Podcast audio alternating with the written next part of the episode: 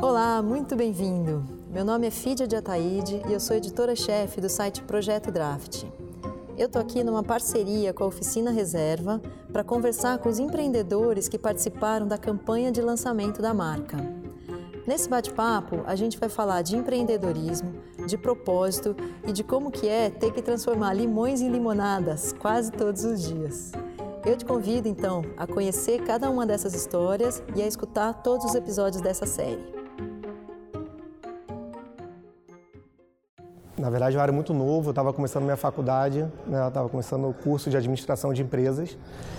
E eu vi uma oportunidade. Eu trabalhava para pagar minha faculdade, né, tinha um emprego formal, e eu vi uma oportunidade que eu falei: opa, peraí, posso transformar isso em negócio na época.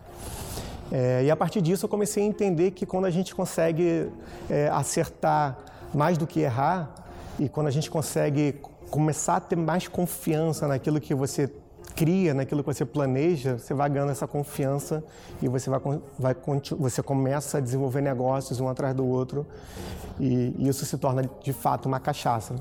Então a gente começou é, entendendo que tinha uma oportunidade muito grande de ocupar os quartos vazios dos milhares e milhares de hotéis do Brasil e também do mundo. Tá?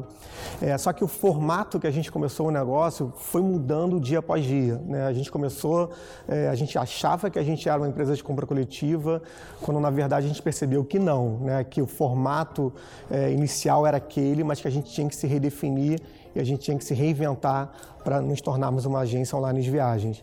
É, a partir disso, a gente começou a ter uma abordagem é, mais efetiva diante do público, né, diante dos hotéis, também atendendo, melhorando a quantidade, o número de produtos né, de hotéis na nossa prateleira e a gente foi migrando. Né, hoje a gente tem uma visão muito clara que a gente é uma plataforma, um marketplace para turismo, né? que a gente conecta tanto hotéis, pousadas, é, meios de hospedagem, quanto também pacotes com passagem aérea para os nossos viajantes, para os nossos clientes. É, aprendizado, eu acho que é uma busca constante né, por ele. Na verdade, eu acho que para você buscar aprendizado, a primeira coisa que você tem que ter é humildade para reconhecer que você não tem todas as respostas e que você de fato precisa ter, é, é, precisa de fato de pessoas que sejam melhores do que você é, em todos os meios, né? durante toda, toda a tua jornada, você precisa estar tá observando, estar tá lendo é, e estar tá sempre aberto a ouvir, estar tá sempre aberto a aprender. É, então, acho que o aprendizado que a gente busca, não só eu, mas que a gente, né, o nosso time, o time do Hotel Urbano busca diariamente, não está só dentro da empresa, né? A gente também senta muito com os hoteleiros, a gente senta com as companhias aéreas, a gente senta com o mercado em si, a gente olha para os concorrentes, a gente olha muito para dentro também, é, a gente fala com pessoas de diferentes níveis, né, com clientes, com fornecedores.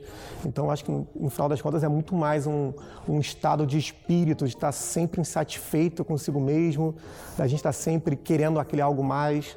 É, acho que é uma postura de, de entender que é, baixando a guarda, abrindo o kimono, a gente vai conseguir aprender muito mais do que se a gente for reativo a alguma informação, algum dado, alguma notícia, é, algum movimento do mercado.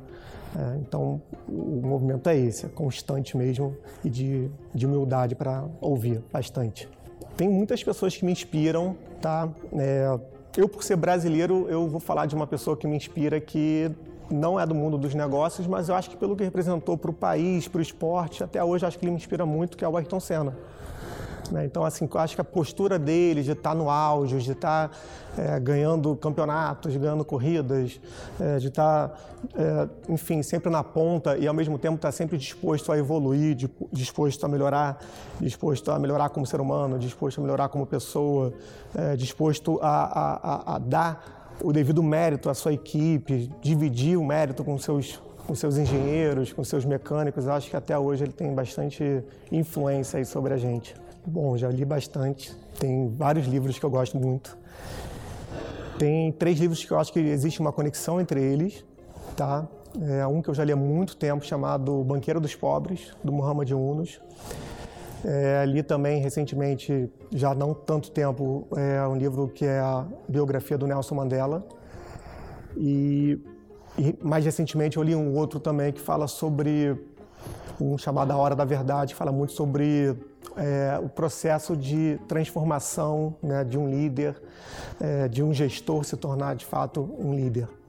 É, o que, que eu acho que esses três livros têm em comum é que ambos tocam muito no empoderamento, na importância do empoderamento humano né, o quanto que as pessoas precisam se sentirem é, empoderadas, o quanto que as pessoas precisam se sentirem úteis, né, o quanto que as pessoas precisam, é, o quanto que nós enquanto gestores, nós enquanto enquanto empreendedores, né, nós enquanto líderes, é, somos responsáveis também por dar confiança é, e, e, e empoderamento às pessoas em, em todos os níveis é, de uma empresa, enfim, todos os níveis é, profissionais de gestão. E, e, esses três livros me trouxeram muito isso, né? O quanto que é importante esse, esse, essa visão do gestor de que todo mundo é capaz de fazer muito mais se essa pessoa souber exatamente é, é, o que, que ela pode fazer, se, ela, se, essa pessoa for empoderada e for incentivada a tomar riscos é, e, e, a gente trabalhar na confiança das pessoas. Eu acho que, que, os três livros têm em comum exatamente essa parte da confiança e do empoderamento. É, tem algumas frases, eu gosto de uma do Mandela que fala que na vida a gente, eu nunca perco, ou eu ganho ou eu aprendo. Né? Então eu acho que para mim serve de estímulo, porque a gente passa por muitos, né, muitos percalços, né, por, por muitos imprevistos ao longo do caminho, mas acho que a gente pode tirar sempre proveito né, é, desses problemas que a gente às vezes tem que enfrentar de frente. Tiveram vários momentos, né? É, nos últimos oito anos de HU a gente passou por, né, por muito crescimento, enfim, um crescimento acelerado, muito acelerado nos primeiros quatro, cinco anos de empresa. É, e depois de um tempo a gente acabou perdendo o controle da companhia, né? A gente acabou saindo da gestão, saindo do dia a dia do negócio. E, e passamos quase um ano longe né, do, do, dia a dia. Aquilo, enfim, fez muita falta para a gente. Né? A gente gosta muito dessa operação, desse dia a dia, daquela adrenalina. Né? É, e para mim, assim, tanto eu quanto o, o, os outros, meus outros sócios, principalmente o, o, João, que é outro sócio fundador do HU, é, foi um, um, ponto muito importante na nossa vida quando a gente decidiu, de fato, voltar é, ao controle do negócio, onde a gente teve que abrir mão de, enfim, né, de praticamente é, a grande parte do capital que a gente acumulou é, para poder fazer, de fato, essa, essa volta a ser possível. É, então a gente acreditou muito não só né, no nosso, nosso feeling, na nossa, na nossa intuição, é, mas a gente foi muito disciplinado, diligente também em entender que era uma oportunidade, que a gente tinha que tomar aquele risco, é, que de fato é, não tínhamos todas as respostas, mas a gente estava muito confiante que faltava paixão para a empresa voltar a ser o que sempre foi. Então a gente tomou essa decisão e tem se tornado uma decisão boa, acertada já. Vai completar quase dois anos que a gente voltou e foi um ponto bem importante na nossa história. Ficaram muitas lições né, dessa, dessa nossa saída do negócio que a gente fundou e praticamente 300 dias fora do, né, do dia a dia operacional. Mas hoje eu tenho uma visão assim muito clara que, que a gente cada vez mais as pessoas estão olhando dados e números e informações, né? O mundo virou isso, né? O mundo virou um grande, né, um grande celeiro de dados, de números, etc. As pessoas estão deixando cada vez mais é, a sua intuição de lado, né? É, então acho que quando a gente saiu né, do dia a dia operacional, é, a gente percebeu que, que, o que movia a gente, a paixão, o nosso DNA, é, foi deixado de lado ao longo do processo de construção da empresa. E o que a gente mais aprendeu é que a gente precisa sim, né? o empreendedor precisa sim ouvir a sua intuição sempre. Né? É, se a gente só olhar dados, só olhar números, etc., a gente não tira nada do papel. Eu acho que o empreendedor não sai de casa para trabalhar. Então, acho que tem que ter aquele elemento da paixão, da intuição de ter a visão do que está acontecendo, de como é que você deve agir sobre aquilo, né? e não só ficar baseado em números, em dados, etc. Ser empreendedor no Brasil, para mim, é, eu acho que tem que ser uh, não só um cara, mas eu acho que tem que ser é, você tem que ser você mesmo e, e, tem que envolver, e tem que ter um time ao seu lado de pessoas apaixonadas. Né? Porque eu acho que a gente tem um país que não favorece o empreendedorismo, que não favorece a pessoa buscar é, realizar o novo, buscar empreender, né, buscar descobrir algo novo. Né? Então, se você não conseguir ter é, não só você muito apaixonado pelo que você faz, mas ter também pessoas que têm muita paixão, têm muita vontade de realizar, é, eu acho que é muito mais difícil a caminhada. Então, acho que tendo esses elementos, você tendo a paixão, você tendo brilho nos olhos, você tendo é, um time que esteja ao seu lado, acreditando naquela visão, acreditando naquele caminho, né, com o mesmo brilho nos olhos que você, eu acho que esse é o, é o que o Brasil precisa mesmo, né, para andar para frente. Na, a minha dinâmica com o João, né, ao longo do, do, processo de empreender, ao longo do processo de, de realizar, de descobrir, é, é muito complementar. Né? Eu acredito que, que a gente tem é, qualidades, que a gente tem habilidades complementares. Né? É, ele tem um foco é, ele, é um, ele é um cara tão otimista quanto eu, né, tão realizador quanto eu, é, mas ele tem um foco em algumas partes da operação, então ele tem um foco um pouco maior em tecnologia, em desenvolvimento. É, em dados, né, nessa parte mais analítica do marketing, é, e eu acabo que eu complemento é, olhando muito para a cultura, né, para a formação da cultura, é, olhando muito para a parte, para o time comercial, para o time de negócios, novos negócios, é, um pouco para o marketing também. É, enfim, a gente tenta se complementar dessa forma, né? O João dando muita atenção também no detalhe, dando muita atenção também no dia a dia, na operação. Eu, às vezes, saindo um pouco, olhando um pouco mais o mercado, olhando um pouco mais para fora, mas a gente tenta se complementar e acredito que a gente se complementa bem. Né? Na média, está dando certo. A gente tem essa visão. Hoje o Hotel Urbano é uma empresa que a gente fala que é sem muros, sem paredes, então é totalmente open space. É, eu não tenho uma sala, o João não tem uma sala, é, o nosso diretor de operações não tem uma sala.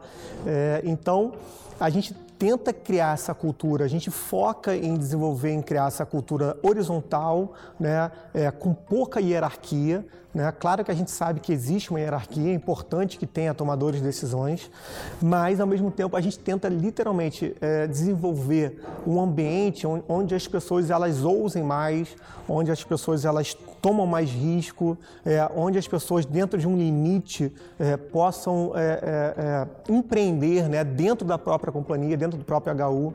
Né? Então a gente brinca que a gente gosta de empreendedor, né? a gente gosta de dono, a gente gosta de gente que, que veste a camisa é, e que se tiver a luz acesa apaga a luz porque está consumindo energia, que apaga o ar-condicionado, que desliga o ar-condicionado que pensa como dono.